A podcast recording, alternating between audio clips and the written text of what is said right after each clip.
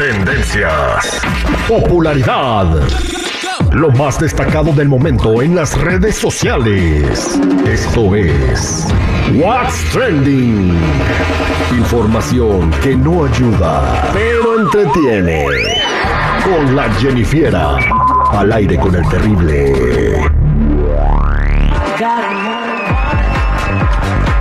Estamos de regreso al aire con el millón y pasadito y vámonos eh, con la Jennifiera que nos va a decir qué es lo que está platicando la gente en las redes sociales, en el trending, qué está pasando con tus artistas favoritos. Jennifiera, ¿cómo andamos?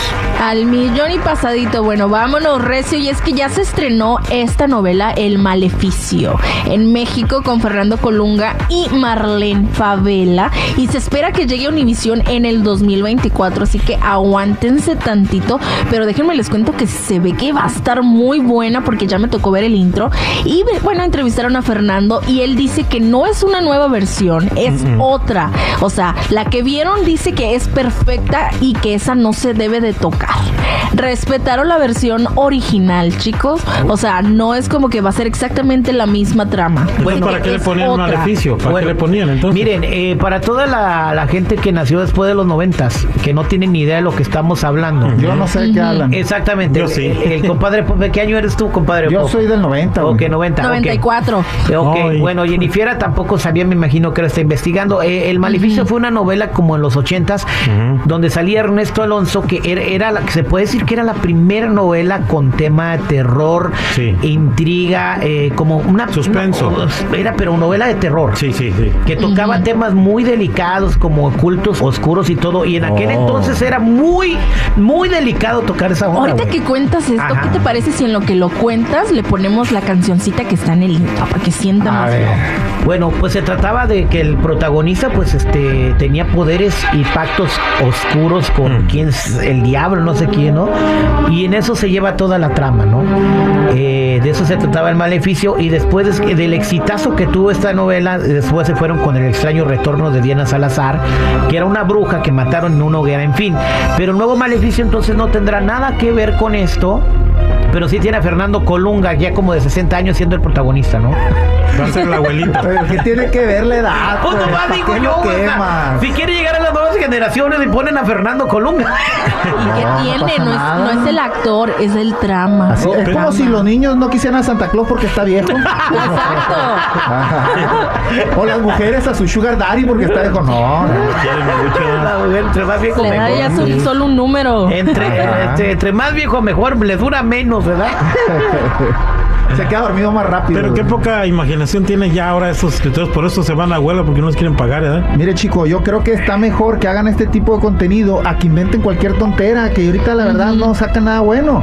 Esto a mí Pegó. me está El maleficio va a ser una muy buena, pero yo pensaba que la iban a estrenar porque ya en México empieza, ya, ya empezó. Ya, Ya. empezó, por eso acabo Ajá. de. Ah. Yo lo dije en un inicio. Se dije. estrenó. Ajá, y bueno. y en el 2024 se espera que llegue a Univision, o sea, Bueno, está bien. Los que tengan este teléfonos VIX. inteligentes, eh, que tengan la aplicación VIX, póngale VPN para que la puedan ver. Aquí. Qué Pero bueno, chicos, esta es la oportunidad del siglo para Chico, ¿eh? La chilindrina, mejor conocida por su papel en El Chavo del Ocho, está buscando pareja a los 72 años. Después de la muerte de su esposo en el 2020, dice que quiere encontrar a alguien que la quiere y la respete. Jálese la greña. No, pues yo sí A la quiero, pesar pero no de la su edad. Yo la quiero, pero no la respetaría. La vi. Todavía, todavía tiene. Este, Todavía aguanta. todavía merece la, La bonita. señora lo que anda buscando es un plumero.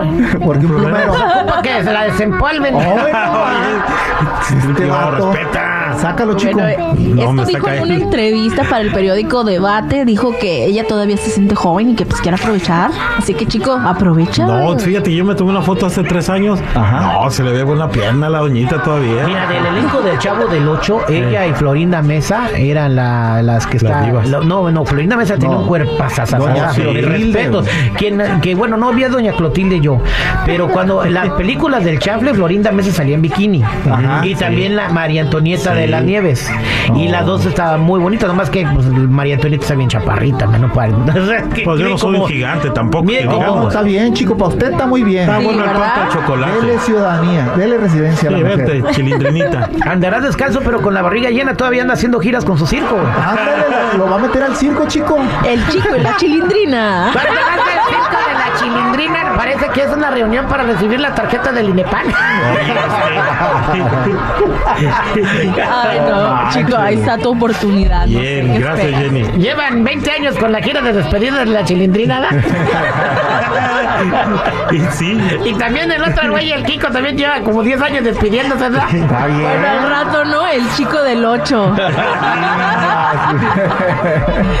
Pero bueno, ya vámonos a otra cosa, chicos. Y es que se hizo viral una colaboración entre Peso Pluma y Edwin Cass. Esta canción se llama El Rápido, eh, que se hizo viral en redes sociales luego de que durante el concierto de El Foro Sol, pues la volvieran a interpretar. A pesar de que esta versión ah, no ha sido lanzada, ah, ha habido algunas versiones que sacan en las redes sociales, en internet, tomadas de otros conciertos anteriores. Y pues bueno, aquí les traigo el pedacito.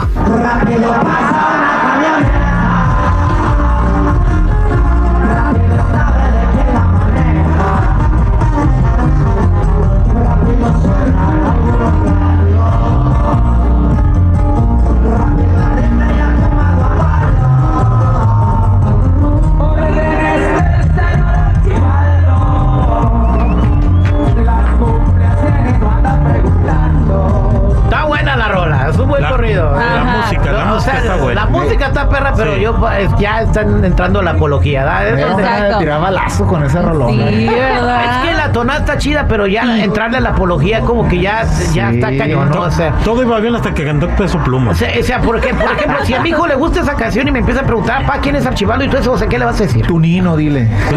Ay, no. Entonces, ¿qué? Bueno, Canción no apta para niños como el Gugu. No, no. en Pero realidad está ninguna padre. de esas canciones son aptas para niños. Bueno, pero ya cada quien, ¿verdad? Pero está padre. Colaboración aún no está, no ha sido lanzada, es una canción inédita. O sea, ya los fans están ansiosos por ver la versión oficial de la canción, o sea que ya la por fin la saquen. Pero ¿no? ¿por qué no le ponen otro, otro tipo de cosas que inventen nombres o Pues algo? porque no va a jalar la rola. un corrido del o sea, Winnie tiene que tener el nombre de, de, de, de gente Pues real sí, para de, que jale. de jefe. ¿Por qué no pues hacen sí. un corrido del Winnie Pooh? No Ándale. sé, de. No, es que hay algo un mafioso más que le dicen así también, Winnie Pooh. Ah, no manches. Simón. Y si tienen hijo, se va a llamar el hijo de Pooh. El Shrek, el Shrek. Bueno, pues felicidades, este, que les vaya muy bien con su rola. Gracias, Jennifer. Bueno, ya saben, si gustan seguirme en mi Instagram, me encuentran como Jennifer94. Y ahí vamos a poner el corrido del Winnie Pooh.